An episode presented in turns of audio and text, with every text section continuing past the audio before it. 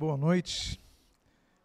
É um prazer estar com os irmãos. Vamos dar continuidade à nossa série de estudos sobre a reforma protestante. Vamos começar com uma palavra de oração. Pai amado Deus bendito, nós te louvamos, nós te adoramos e nós te agradecemos. Porque homens e mulheres militaram pela tua obra, arriscando suas vidas, e não poucos, Deus, martirizados foram por causa da tua palavra, pelo amor à tua palavra. Abençoa-nos na continuação dessa série de estudos a respeito da reforma protestante. É o que nós pedimos, que nos derrame, derrame sobre nós a tua graça. O que fazemos, o fazemos agradecidos em nome de Jesus. Amém e amém. Lembrando então que essa série de estudos ela está sendo gravada, está sendo disponibilizada no canal do YouTube Nova Vida Tijuca. Lembrando também que todos os slides que nós temos são baseados no livro Martinho Lutero, a Reforma Protestante, e ali então todos os as anotações que você queira fazer, possa fazer, estão contidas nesse livro à disposição também na livraria da igreja. Hoje nós vamos dar continuidade com o nosso 11º estudo da Reforma e vamos tratar de alguns assuntos, a começar com o fato, como nós anunciamos no, na, na última aula, quando Lutero foi sequestrado pelos seus amigos, levado para um castelo em Wartburg, e ali ele ficou então escondido, deixou o cabelo crescer, a barba crescer, adotou um pseudônimo como Cavaleiro Jorge, e ali então ele começou um seu magno projeto, a tradução do Novo Testamento para o alemão. E aí nós começamos então com o ano de 1522, quando Lutero conclui, já então em fevereiro, uh, o, seu, o seu projeto. Lembrando que ele foi, então, uh, sequestrado, digamos assim, uh, no mês de, entre o mês de abril o mês de maio, e ali, então, já estamos em fevereiro. Ele teve bom tempo para fazer a tradução, e, essa, e a base dele foi no Novo Testamento grego de Erasmo, de 1519. Isso é importante dizer, porque até então as traduções se baseavam praticamente na língua latina, ou seja, em vez de traduzirem o Novo Testamento do grego, eles traduziram do latim, e o latim, de, muitas vezes de outras versões latim, mas do grego. Então, essa já é uma tradução já direto do texto grego. Lembrando que Lutero tinha domínio do latim, mas ali preferiu é, trabalhar com o Novo Testamento que Erasmo de Roterdã tinha lançado. Mas a maior dificuldade de Lutero não foi o grego em si. Por incrível que pareça, a maior dificuldade de Lutero foi o próprio alemão.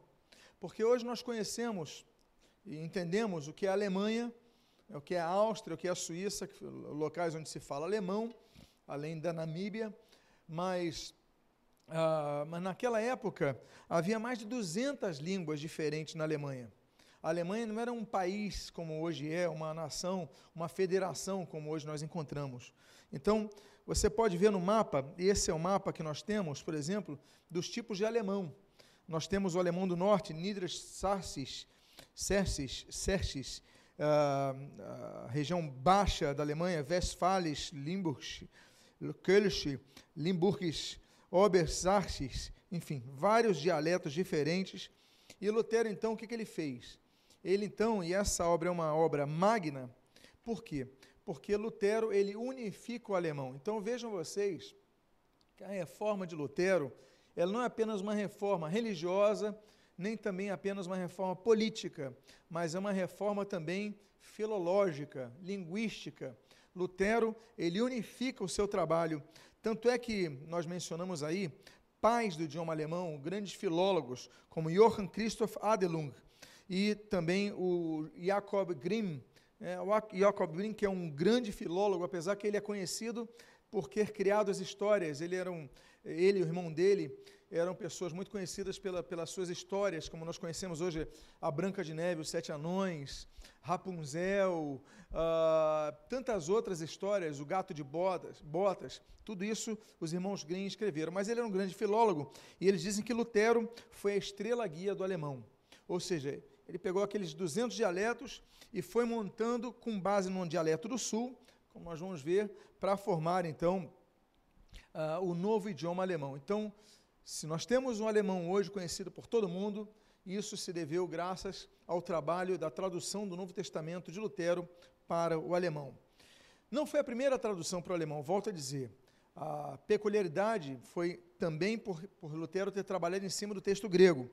Mas ela suplantou as outras também por outros motivos. Primeiro, como eu falei para vocês, por, é, com, com, os irmãos, por ter unificado o alemão.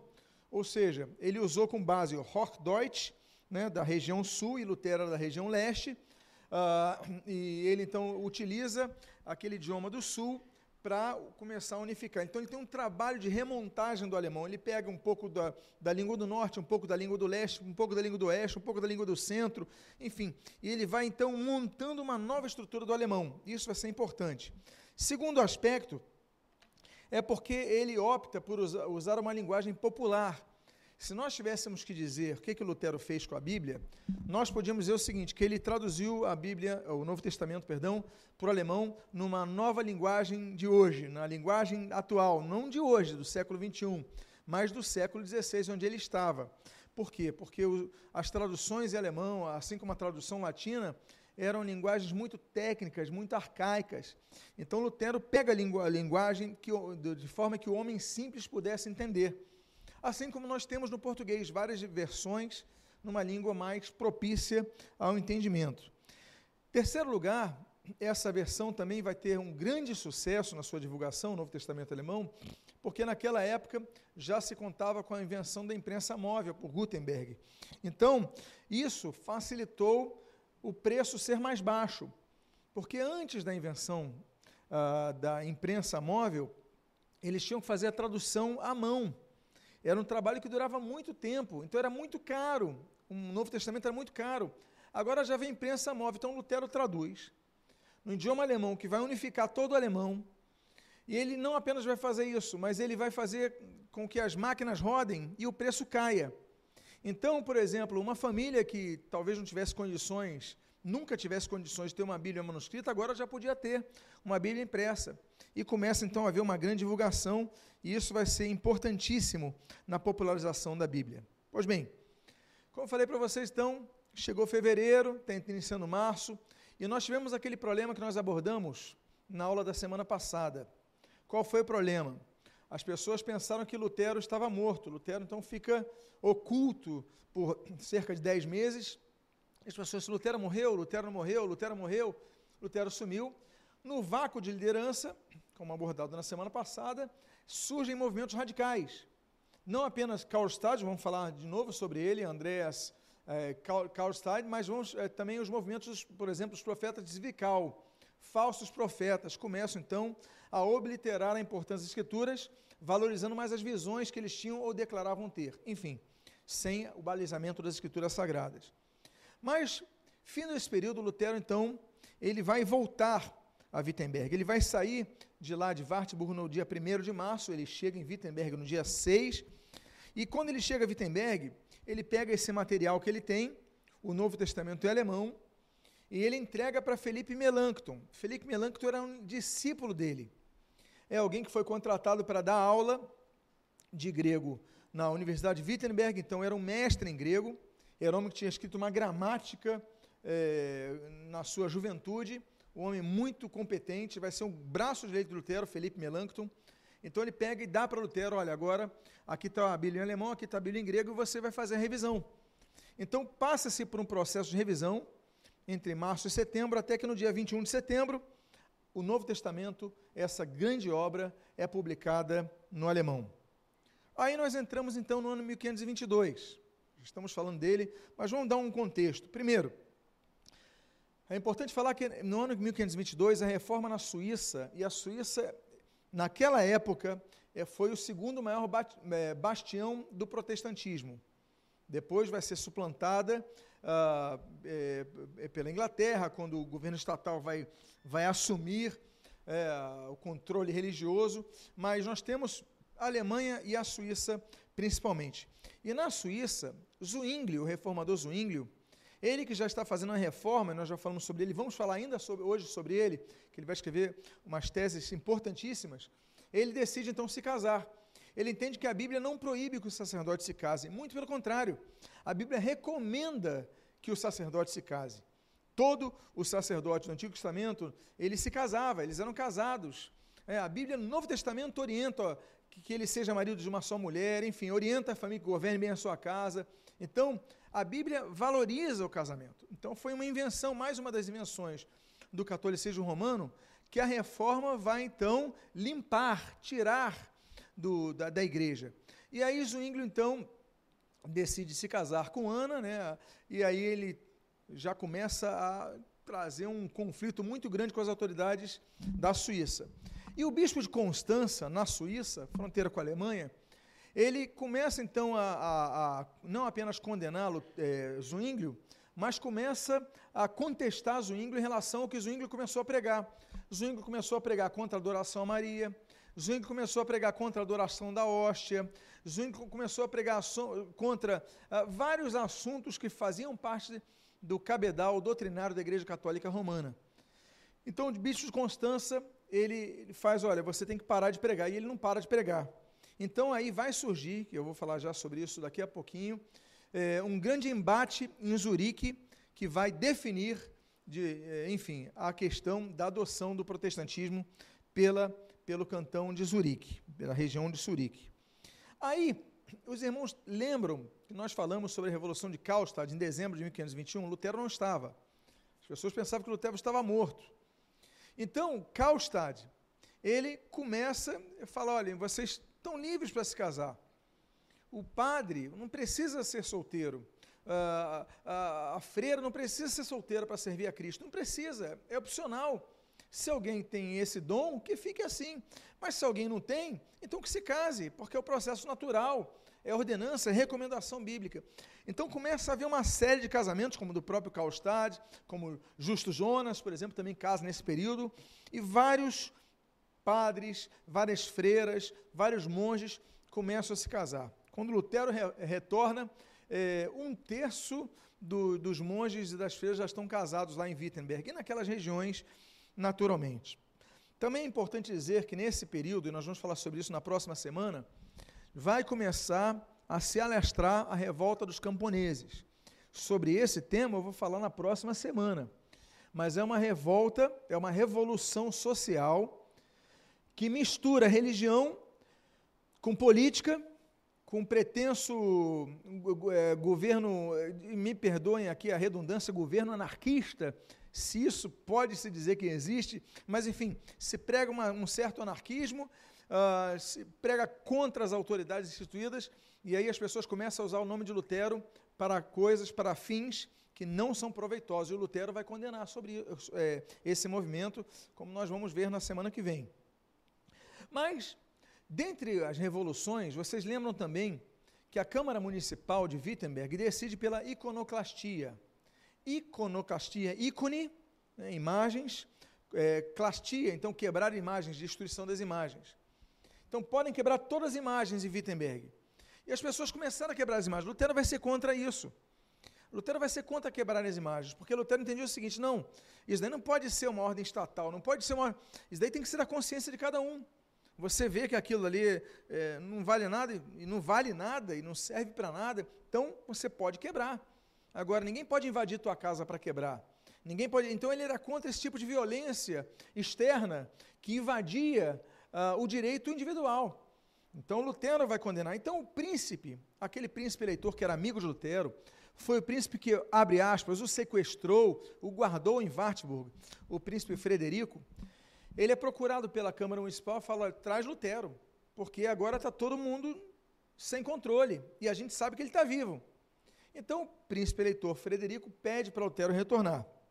E, como eu disse para os irmãos, ele sai no dia 1 de março de Wartburg ele chega no dia 6 de março, e já no dia 7, no domingo, ele começa uma série de oito pregações, oito mensagens, chamadas Sermões do Invocate, sobre a lei do amor. Lutero começa então a doutrinar os, os Wittenbergianos, é, para dizer o seguinte: espera aí, vocês estão destruindo tudo, vocês estão invadindo tudo, vocês estão desordenados, está uma bagunça aqui, vamos arrumar as coisas. Ele faz oito pregações a respeito disso. Pregações se balizam, por exemplo, em alguns aspectos. Por exemplo, primeiro, como vocês podem ver aqui, é o posso e o devo. tem diferença entre os dois. Nem tudo que eu posso fazer, eu devo fazer. Então, o, di, o direito de cada um, ele é restrito ao direito, por exemplo, do outro. Então, nem tudo que eu posso, eu devo. Tem hora para tudo. Então, Lutero ele começa a trabalhar essa questão. Outra questão, ele não vai condenar aquilo que nós tratamos na semana passada, das reformas de Karlstadt. Mas ele vai contestar a rapidez disso. Karlstadt, não, vamos fazer isso agora, e agora? Ele não preparava o material, não documentava, não balizava a Bíblia, ou seja, ele simplesmente falava. E as pessoas atendiam. Era o líder que, que se levantou ali na ausência de Lutero. Então, Lutero, olha, foi muito rápido. Tem que preparar, tem que preparar pela palavra, tem que, tem que ter uma base. Porque Lutero era muito firmado na questão da base bíblica. Então, você não pode fazer alguma coisa assim. Terceiro, nesses sermões do Invocati, ele reenfatiza que a reforma deve acontecer, como disse agora, introduzi agora, apenas pela palavra e não por ações radicais, como a iconoclastia, por exemplo. Ou seja, cada um deve confrontar essas questões, essas orientações, pelo crivo das Escrituras Sagradas e pela sua própria consciência. Afinal de contas, meses antes, em abril, Lutero falou isso na Assembleia de Worms, é, quando ele foi chamado para aquela Assembleia Imperial. É, então, a minha consciência, eu não posso trabalhar contra a minha consciência, mas temos a base da palavra, não posso trabalhar contra a palavra. Então, essas coisas tinham que ser feitas de maneira mais organizada. E depois disso, ele publica um dos seus escritos, que é uma sincera demonstração a todos os cristãos para que se resguardem da insurreição e da rebelião. Ou seja, você começa a perder controle, você começa a desobedecer todo mundo, você vira um rebelde. Então Lutero fala: não, a reforma protestante não é um movimento de rebeldia contra as autoridades. É um movimento de reforma da igreja, cujas autoridades se desviaram de autoridade maior que a Bíblia. Estão indo contra a Bíblia. Então, peraí, vamos, aí a gente contesta eles. Mas não é contestar por contestar, é contestar pela palavra. Então, Lutero, ele vai escrever, como resultado desses sermões, esse texto que é um dos textos dele. E assim, então, depois de desses oito sermões, Lutero abafou essa, essa, essa, esse caos que estava sendo instaurado em Wittenberg e nas cidades próximas e nas cidades que adotam a reforma. Aí nós entramos no ano de 1523. Ele então terminou o Novo Testamento, ele começa a traduzir o Antigo Testamento. Ele começa com cinco livros do Pentateuco. Era em hebraico, o Antigo Testamento, como vocês sabem. Mas ele não, agora ele já não está isolado dos outros para poder escrever e se dedicar integralmente a isso. Ele volta a Wittenberg, ele volta a ser procurado, ele volta a ter que, que ir em várias cidades para debater, para defender as suas teses, para enfim. Então ele não tem mais o tempo que tinha. Além disso, ele tem, assim, é, o hebraico é mais complexo, tem, é, é mais diferente do alemão, do que o grego, que é uma língua latina, que, que é uma língua latina, que tem uma estrutura como a, como a latina. Por exemplo, o grego tem nominativo, genitivo, dativo, acusativo, vocativo. É, e ele dominava o latim, e tem tudo isso no latim. Então, para ele, era mais fácil trabalhar no grego que no hebraico. Então, tanto é que se ele consegue fazer a tradução do Novo Testamento em cerca de 10 meses, a tradução do Antigo Testamento vai durar 11 anos. 11 anos. Mas ele já começa nesse ano, enfim, ele vai ser publicado só em 1534. Aí surge algo interessante. Lutero ajuda a doze freiras fugirem de um convento. Esse mês de abril de 1523 mudaria a vida de Lutero. Ele nem sabia, ele nem imaginava o que ia acontecer. Olha, se tinha uma coisa mais difícil que um monge fugir de um mosteiro, era uma freira fugir de um convento. Era muito difícil. Elas eram, de fato, enclausuradas. E o que acontece? Doze freiras, elas aceitam as ideias da reforma, da reforma da igreja. Elas adotam as ideias reformadas. E com isso ficam mais ficam presas assim de uma forma de uma forma mais, mais isolada que as outras, porque elas são perigosas. A gente tem que redoutrinar elas no catolicismo. Então elas não podem sair daqui de maneira nenhuma, mas elas querem sair. Elas querem sair daquela prisão que era aquele convento. O que acontece? Lutero sabe disso e Lutero tem um plano. Ele fala assim: já sei, eu vou fazer. Ele tem um amigo chamado Leonardo Köpper, de Torgal, e esse comerciante, Köpper, ele é uma pessoa que vende peixes em vários conventos, em vários mosteiros, em várias regiões. Estava chegando a Páscoa. E no catolicismo romano, na Páscoa, as pessoas não comem carne de boi nem carne de porco. Os católicos romanos, eles só comem peixe durante a Páscoa. É uma tradição que eles têm, enfim. E esse corpo, ele, o Lutero faz assim, vamos fazer o seguinte, Krupp, você vai levar os peixes em, em, barris, não vai? Vou. Então tá bom, vamos fazer o seguinte, assim que você esvaziar, os, leva 12 barris, e quando a gente esvaziar os barris, as freiras entram dentro. E foi o que foi feito. Olha a estratégia de Lutero com Leonardo Krupp. Ele vende os peixes, esvazia tudo, entrega tudo, fica os barris vazios, e naquela noite, aquelas doze freiras, uma, entram uma em cada um dos barris. E aí, elas voltam para Wittenberg. De Wittenberg, elas tentam retornar para suas terras. Só três conseguem. Outras nove não conseguem, porque o líder da região de Saxe, o arquiduque Jorge de Saxe, ele proíbe o protestantismo lá. Ele proíbe o regresso. Além disso, algumas famílias não receberam as freiras de volta, falavam, vocês tra tra é, traíram o catolicismo romano, não queremos mais você na nossa casa. Enfim, das 12, nove ficam em Wittenberg. Então surge um problema. Como é que nós devemos fazer? Lutero então agiliza e Lutero então organiza de forma que consegue emprego para elas, moradia para elas, e elas acabam ficando em Wittenberg. Dessas nove freiras que ficam em Wittenberg, uma delas mudaria mais ainda a história de Lutero.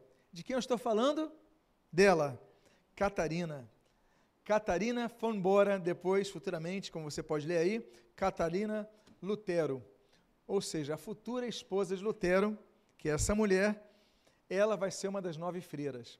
Quando Lutero, então, é, ajudou a fuga das freiras, ele não sabia, mas estava ajudando a fuga da sua futura esposa, que moraria em Wittenberg e sobre o qual eu falarei quando tratar do ano 1525, que é o ano que eles casam, em junho de 1525. Mas essa é a esposa de Lutero. Confesso que a minha, Cláudia, é muito mais linda. Pois bem, lembram que eu falei sobre a reforma na Suíça? A reforma na Suíça, então nós temos um embate e vamos ter um debate público. E o Zwinglio vai, vai fazer, então, 67 teses, nós já trabalharemos sobre isso. Mas quando o bispo de Constança faz, o, contra-argumenta é, é, Zwingli, o Zwingli fala o seguinte, olha, vamos fazer assim, vamos, vamos debater. Mas nós vamos fazer um debate diferente, vamos fazer um debate em público. Porque os debates teológicos, naquela época, eram comuns debates teológicos que acontecessem em universidades, em salas apenas para professores e alunos. Zwingli fala, não, nós vamos debater em público para todo o povo assistir. E olha, em vez de você ter um grupo de 50, 100 pessoas, talvez 150, nós tivemos um público de 600 pessoas. 600 pessoas era um público muito grande para um debate teológico.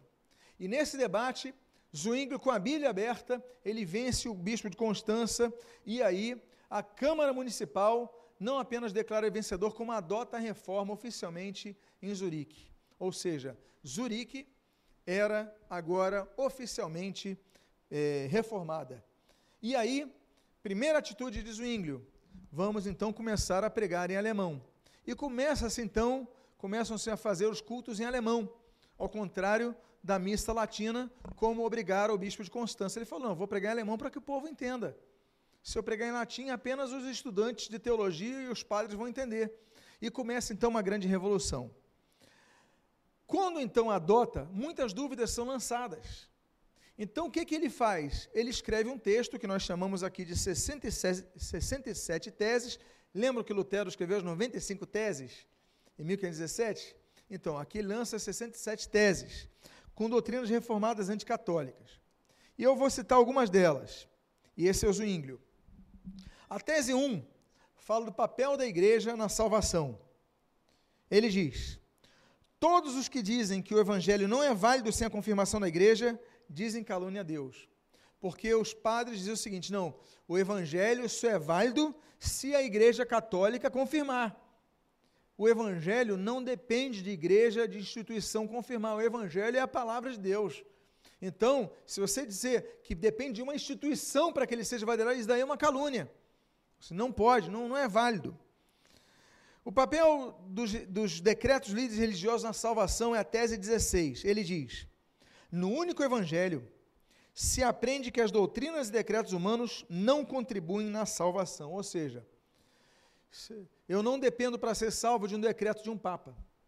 Eu não, de, não dependo para ser salvo de um documento escrito por um, por um pastor. Eu não dependo de uma bula para, olha, você se leis daqui, se obedecer, se fizer isso aqui, você é salvo. Não, não dependo nada disso. Eu dependo apenas do único evangelho, da palavra de Cristo. Ou seja, você vê a reforma de Zwingli como uma reforma também balizada na, na, na palavra de Deus. A tese 3 fala sobre a salvação em Jesus Cristo. Ele diz: Cristo é o único caminho para a salvação para todos que já foram são e serão, não há outro caminho. Ou seja, não é Maria, não é Jorge, não é o Papa, não é líder religioso nenhum. É só Cristo, a salvação é só por Cristo. Jesus é o único caminho para a salvação. E ali ele fala muito claramente na tese número 3. Sobre a missa ser um sacrifício, é importante dizer que para o católico romano, e ele acredita até hoje nisso, que o momento da missa é um momento de sacrifício de Cristo, só em quem é cruento, não sai sangue, mas quando eles comem a hóstia, eles então estão, é o corpo de Cristo, então Cristo está sendo sacrificado no, novamente. Isso os romanistas acreditam até hoje. Já naquele período, estou falando em 1523, tese 18, Zwingli dizia o seguinte: que Cristo, havendo se sacrificado uma vez, representa para a eternidade certo e válido sacrifício pelos pecados de todos os fiéis do que resulta que a missa não é um sacrifício, mas é uma lembrança do sacrifício e garantia da salvação que Cristo nos tem dado. Ele coloca então é, o papel, olha, a missa, é, o que eles estão fazendo não é um sacrifício. Cristo ele já sacrificou de uma vez por todas. É só a memorização, a lembrança disso. E tão somente isso. Zwingli, inclusive, vai, vai, vai influenciar o, o, a percepção da Santa Ceia do Senhor, na maioria, como é adotado hoje na maioria das igrejas evangélicas. Na tese 20, ele fala sobre a intercessão dos santos falecidos, que é uma tese que os católicos romanos defendem até hoje. Ele diz na tese 20 que Deus seja, que Deus deseja dar-nos todas as coisas em seu nome, de onde se segue que fora desta vida que não precisamos de mediador, exceto ele próprio. Ou seja, a gente não precisa de nenhum mediador. Eu não preciso pra, da Santa Ana para curar tal coisa, do São Expedito para uma causa urgente, de Santo Antônio para casar. Eu não preciso de nenhuma intercessão de santos. Eu preciso apenas de Jesus Cristo, que é um dos, é um dos lemas mais caros, mais importantes da reforma protestante. É Cristo como único mediador entre Deus e os homens, que é o resgate do que Paulo escreve ali a Timóteo. Sobre o celibato obrigatório, ou seja, nenhum, ninguém que quisesse servir a Deus podia se casar, ele diz aqui em primeiro lugar na tese 28 o seguinte: que tudo que Deus tem permitido ou não proibido é justo. Portanto, o casamento é permitido a todos os seres humanos.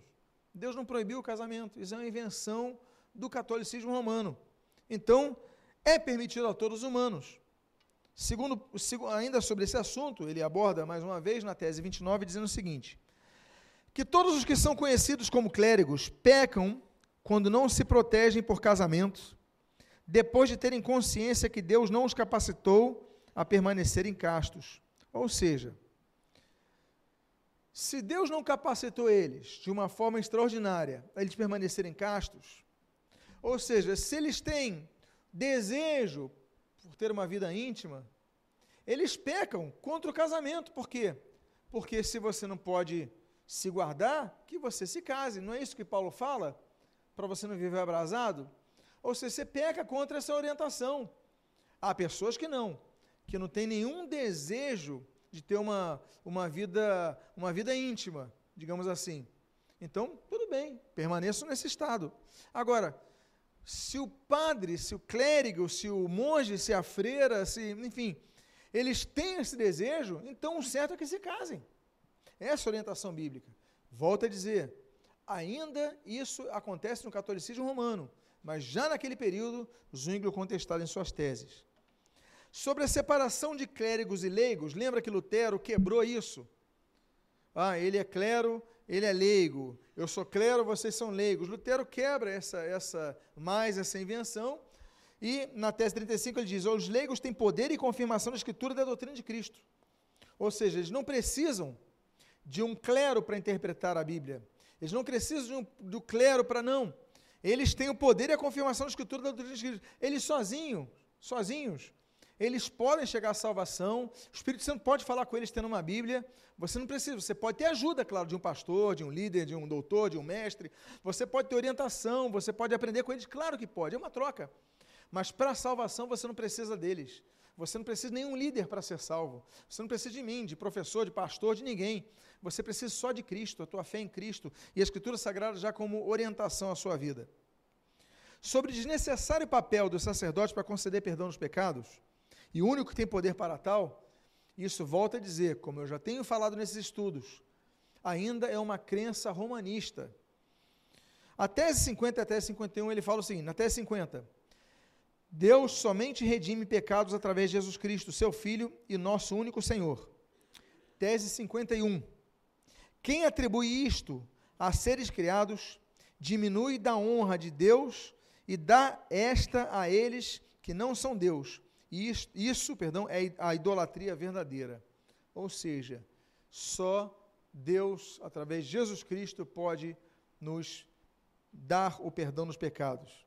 Tese 55. Quem quer que tente perdoar a um ser penitente qualquer pecado, não deveria ser um vigário de Deus ou de São Pedro, e sim do diabo. Ou seja, o sujeito acha que pode perdoar pecado? Então tá bom, ele não é vigário de Deus, não, ele é vigário do diabo. Ok? Então não tem nada de, de, de poder, esse poder ele não tem. Sobre a confissão auricular que as pessoas tinham que fazer para um, padre. Tese 50, 52, perdão. Ele diz: Consequentemente, a confissão que é feita para o sacerdote ou vizinho não será declarada para ser uma remissão de pecado, mas somente uma procura por conselho. Como é que é no catolicismo romano hoje? E sempre foi, desde que isso daí foi implantado. A pessoa pecou, ela vai a um padre no confessionário, ela confessa o pecado, aí o padre fala: Você reza tantos Pai Nossos, tantas Ave Marias, então ele faz sobe a escada da penha, acende uma vela, etc. E tal. Ele dá um dever de casa e depois eu te absolvo dos pecados. Ego absolvam pecados tuos. Então ele faz o sinal e a pessoa acha que foi perdoado o pecado. Ele fala: Não, se você vai confessar o pecado a alguém, e é o que diz essa tese, olha que importante. Você vai confessar, não é para a pessoa perdoar o teu pecado, é para você buscar um conselho uma orientação, olha, pequei e tal, e a pessoa, olha, então faz isso, olha, busca Deus, evita pecar, mas são conselhos. A pessoa não vai te perdoar o pecado, não vai ser um instrumento para perdoar o pecado, vai ser um conselheiro. E é isso que a reforma suíça vai trazer, tão importante também, através do ínglio. Sobre a doutrina da penitência, até 53 fala o seguinte: obras de penitência oriundas de conselhos de seres humanos, exceto a excomunhão, não cancelam pecados. Ou seja, não é fazer o dever de casa que vai ter o seu pecado cancelado. Você precisa de arrependimento de seus pecados e fé em Jesus Cristo. Como diz Pedro, né? Arrependei-vos, pois, e convertei-vos para que sejam cancelados os vossos pecados. Atos 3, 19. Entre os dias 26 e 28 de outubro, então, é, Zwingli organiza uma nova conferência. Lembra que aquela deu 600 pessoas? Essa dá 900 pessoas. Para tratar de imagens, idolatria, e aí o Conselho Municipal de Zurique autoriza a retirada das mesmas de toda a cidade. Esse ano de 1523 não trouxe só notícias boas. Temos trazer notícias ruins também. Por quê? Porque os primeiros mártires protestantes são queimados em Bruxelas, na Bélgica. Temos aí o início da matança de protestantes, de uma cerimônia pública um convento de Antuérpia recebe a palavra reformada. E alguns deles, alguns monges, se convertem ao Evangelho. Quando o bispo de Cambré, Cambré, ele sabe disso, manda prender todo mundo. Ele manda prender e o pessoal é preso, o pessoal que se arrependesse era livrado. Ficaram três. Dos três, eles foram condenados à fogueira. Mas no dia da execução, um deles pede para pensar melhor, que é o Torne. Então tá bom, então você vai ficar preso agora por cinco anos. Mas os outros dois, João Esch e Henrique Foss, eles não se, eles não se, eles não renegam a fé em Jesus Cristo, no Evangelho. E por causa disso, no dia 1 de julho, eles são queimados na Grand Place, na grande praça de Bruxelas, essa que você pode ver na foto. Essa é a principal, é, principal praça de Bruxelas, muitos eventos acontecem aí, e aí à esquerda, dois é, frades agostinianos que são queimados na fogueira, conforme imagens da época, e eles então são, são martirizados, tornando-se os primeiros mártires da reforma protestante, queimados pelo, pelos católicos romanos. Lutero sabe disso. E quando Lutero fica sabendo dessa história da morte desses homens, Lutero fica com um pesar muito grande. Poxa, olha o que aconteceu por causa dos meus escritos, por causa da reforma, por causa de tudo isso. E Lutero então escreve uma canção. Sim, Lutero foi um grande compositor. Lutero compôs uma canção, e o nome da canção é Uma Bela Canção dos Dois Mártires de Cristo, queimados em Bruxelas pelos sofistas de Lovânia. Eu vou colocar só algumas estrofes dele, desse hino, que é o primeiro hino luterano da história, falando desses mártires.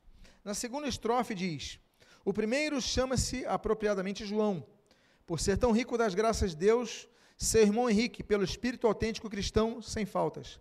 Partiram deste mundo, granjearam a coroa, como os bravos filhos de Deus, morreram por sua palavra e tornaram-se seus mártires. E a oitava estrofe: acenderam duas fogueiras, trouxeram os dois jovens. Todos se admiravam muito por desprezarem semelhante tortura. Com alegria se conformaram, louvando e cantando a Deus. O ânimo dos sofistas se encolheu ante estas novidades em que Deus assim se manifestou. É importante nós lermos essa canção para entendermos um pouco, porque essa canção é um documento histórico do que aconteceu naquela época.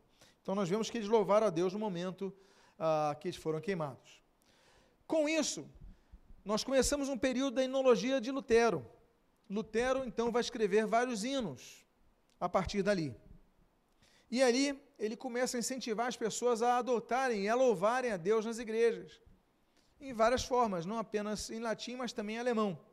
Em dezembro desse mesmo ano, 1523, ele escreve o formulário da missa e da comunhão para a igreja de Wittenberg, e ele diz o seguinte: Também é meu desejo que tenhamos o maior número de cantos que o povo possa cantar durante a missa. No entanto, nos faltam poetas, ou os desconhecemos por hora, que nos pudessem compor canções evangélicas e espirituais, como Paulo as denomina, dignas de ser usadas na igreja de Deus. Digo isso para encorajar os poetas alemães a nos comporem poemas espirituais. Olha só. Lutero então começa a incentivar aos compositores alemães a criarem hinos. Lutero então é o maior incentivador da reforma musical religiosa. Não apenas pessoas clero, clérigos iam escrever músicas, mas músicos e compositores do povo, músicas de louvor a Deus. Então a popularização da música religiosa ela é oriunda dessa orientação de Lutero de 1523, nesse ano que nós estamos tratando aqui. Nesse ano também, ele se define contra a distribuição do vinho na Santa Ceia e também sobre as festas clericais. No dia 4 de dezembro, naquele mesmo escrito que eu mencionei, depois de ele refletir sobre a reforma de Karlstad, ele fala a respeito do, da distribuição do vinho a todos. Ele diz o seguinte: Cada pastor deve decidir livremente em que ordem quer receber ou administrar as duas espécies, pois poderá abençoar ambas incontinente, pão e vinho. Em tudo isso é preciso ter cuidado para que não se transforme a liberdade em lei, que o façam com fé. Então ele falou: olha, vocês dão os, os líderes, todo pastor pode oferecer o vinho, mas olha, que não vire lei, você tem que tomar o vinho para alguma coisa. Não, tem que ser exercido com fé. Porque senão a preocupação do Lutero é o seguinte, que as pessoas fizessem como faziam na missa. Você lá comia hóstia e achava que ia acontecer alguma coisa na sua vida, você se santificava, você continuava. Não, peraí, tem que ser com fé. Não é só o ato pelo ato, não é só uma liturgia, não é só um movimento é, do culto, não. você tem que ensinar o seguinte: pode tomar o vinho também, mas tem que ser com fé. Fé que vai acontecer alguma coisa, fé no perdão dos pecados quando nos confessamos a Ele, enfim, tem que haver fé. Então, sola fide aqui, mais uma vez, destacada. Vocês lembram que Karlstadt, na reforma dele, de dezembro de 1521, ele aboliu os paramentos, as roupas clericais? Lutero decide adotar uma postura neutra a respeito. Mas ele começa a dizer o seguinte: você usa o padrão que você quiser, contanto que tenha bom senso. Olha o que, que ele diz. A questão das vestes sacerdotais queremos deixar de lado. Permitimos seu livre uso, desde que não haja pompa e luxo. Não és mais aceitável pelo fato de celebrares em vestes sacerdotais, nem és menos aceitável pelo fato de celebrares sem elas, pois as vestes não tornam a ninguém recomendável a Deus.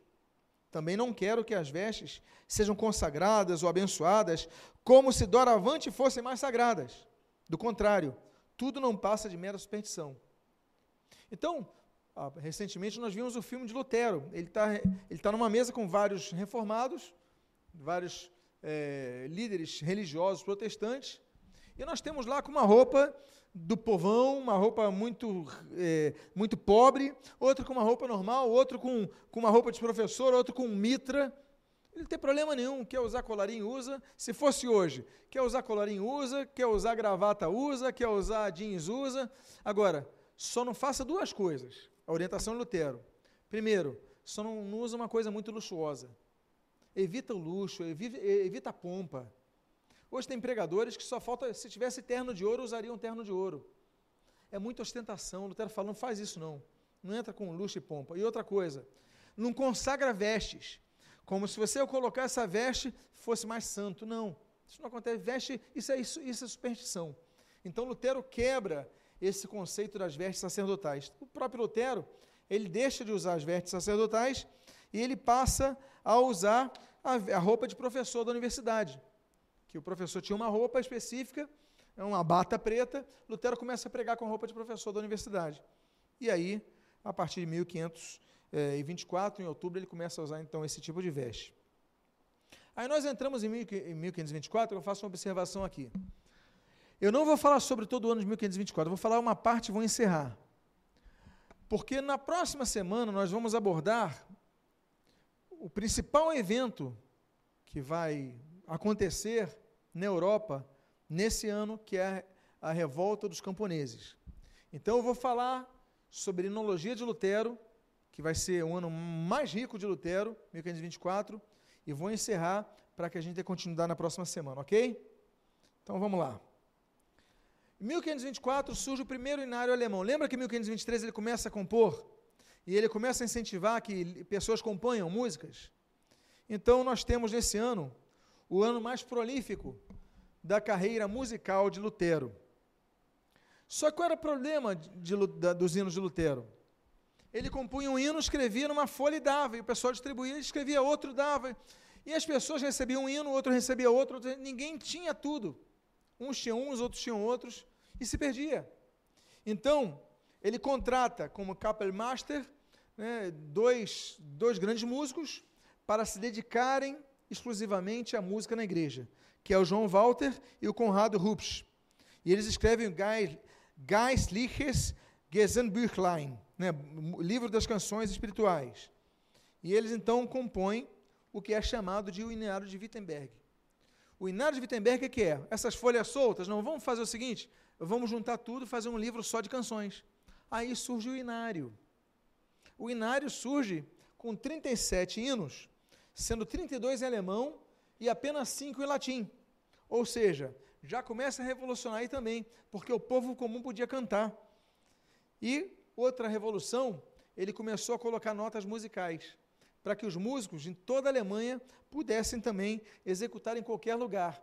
Você não precisava estar numa numa igreja para ter alguém ali no, é, algum conhecimento musical. Não, a pessoa do povo comum pegava nota, to, tirava e começava a tocar música. E esse daí é o inário com, por exemplo, Ein Festeburg, Castelo Forte é o nosso Deus, que nós conhecemos, com as notas musicais, e você tem aí um facsimile na sua tela para que você veja aí cópia desse cenário. Por isso nós sabemos, por exemplo, como entoar essa canção, porque nós temos registro das notas daquela época. Foi um sucesso imediato. Logo depois faz um segundo inário complementar com mais oito hinos, que são os mais antigos Lutero, Livro das Oito Canções, Art Liederbuch. A ideia foi adotada por outras cidades. Erfurt adota e faz o seu inário próprio, dois inários, com 25 canções cada um. E aí começam a surgir os inários, porque os, os, os protestantes de toda a Alemanha começam a, criar suas músicas. E aí todo mundo pega a ideia de Wittenberg e nós temos aí o surgimento dos inários. Se atribui a Lutero, se atribuem a Lutero 36 hinos, 36 composições, adaptações, versões, enfim, 36 canções sendo duas adaptações, 12 adaptações de hinos latinos, quatro adaptações de músicas alemãs conhecidas. O que, que, que, ele fez? Ele pegou músicas populares, quatro delas, e mudou a letra, digamos assim, para manter a melodia. Sete hinos baseados nos Salmos, oito hinos baseados em outros versículos bíblicos e cinco hinos originais. E esse, então, você vê que Lutero, então, não reforma apenas a doutrina da igreja, não reforma a questão política, não reforma a espiritualidade, não reforma a sociedade, não reforma, como nós vamos ver depois, o ensino acadêmico, as escolas públicas que ele vai criar. Não, ele também vai revolucionar a música cristã. Essa é uma foto de Lutero na casa dele. Do lado está Melancton na mesa, a esposa dele, Catarina, com uma das filhas, não sei se é Leninha, uh, ou a Margarete, enfim. Mas aí os filhos dele cantando e Lutero tocando então seu alaúde. Essa é uma imagem de Lucas Cranar, que ele pintou daquela época. Inclusive é um pintor da época de Lutero, um reformador. Então, essa imagem é riquíssima, porque traz uma imagem da época, não é uma imagem do que ouviu-se dizer sobre Lutero e sua família. Bonita a imagem, não é verdade? Lutero, no seu primeiro himnário, ele faz um prefácio que é uma coisa linda. Eu Fiz questão de colocar algumas estrofes aqui, que eu estou concluindo a aula de hoje, mas para que você veja a poesia de Lutero no prefácio do Inário. No prefácio você escreve alguma coisa falando sobre os hinos e tal. Então Lutero, ele começa a dizer assim: "No meu entender, nenhum cristão ignora que o canto de hino sacro seja bom e agradável a Deus. Cristo é o nosso louvor, e nada saibamos cantar ou dizer senão a Jesus Cristo, nosso Salvador. Foram arranjados a quatro vozes. Olha a preocupação dele. Os hinos foram divididos em quatro vozes. Você vê então que ele era uma pessoa muito apta também nessa área. Eu gostaria que todas as artes, particularmente a música, estivessem a serviço daquele que as concedeu e criou. E outros inários foram surgindo, o pessoal foi pedindo prefácio, e Lutero então escreve fazer essa poesia que eu mencionei, chamada Dona Música. Olha que bonito. Ele diz: Dona Música, não pode haver má intenção onde houver companheiros cantando bem. Ali não fica zangada, briga, tem ódio, nem inveja. Toda mágoa tem que ceder. Mesquinhez, preocupação e o que mais atribular se vai com todas as tristezas. Ela destrói a obra do diabo. Dona Música. Davi, muitas vezes, com, com doce toque de, da harpa, impediu que Saul praticasse grande matança. Para a palavra e verdade divina, ela silencia e prepara o coração. Isto Eliseu declarou ao encontrar o Espírito pela execução da harpa. Dona Música, a melhor época do ano é para mim quando cantam todos os passarinhos, enchendo os céus e a terra com canto agradável e abundante. Puxa à frente o roxinol, querido, alegrando tudo em toda parte com seu canto maravilhoso. Dona Música.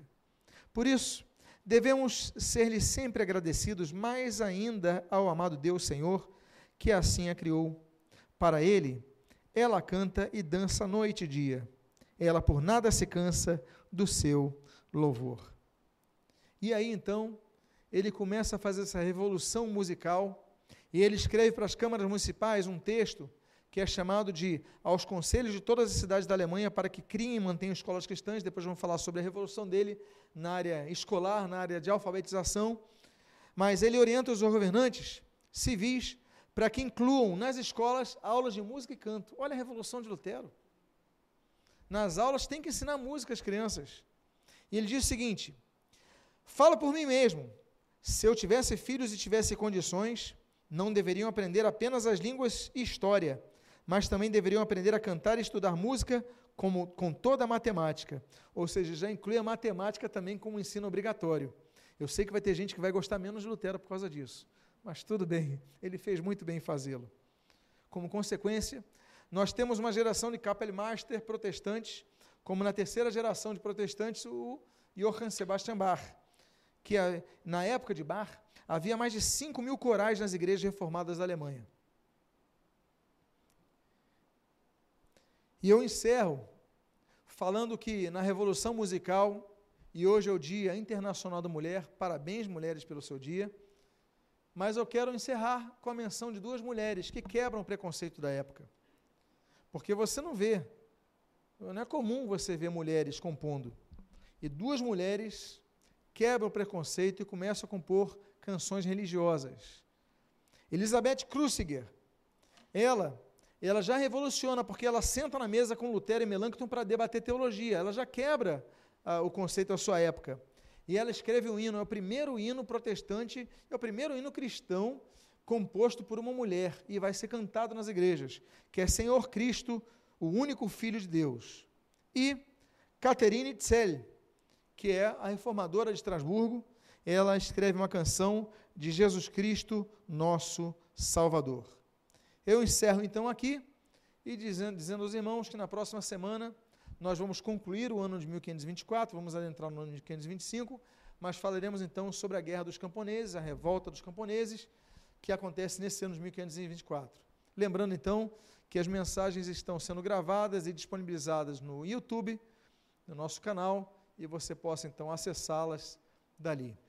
Que Deus abençoe sua vida. Eu gostaria de fazer uma oração, encerrando a aula de hoje. Pai amado, nós te louvamos e agradecemos pela vida de Lutero, Zwinglio, pelas vidas de tantos homens e mulheres que se dedicaram à causa da Bíblia. Muito obrigado, abençoa-nos e que essas aulas possam servir de incentivo a que nós possamos amar, estudar, meditar, viver e propagar a tua palavra. O que nós pedimos, nós te agradecemos em nome de Jesus. Amém e amém. Que Deus te abençoe rica abundantemente em nome de Jesus. Muito obrigado.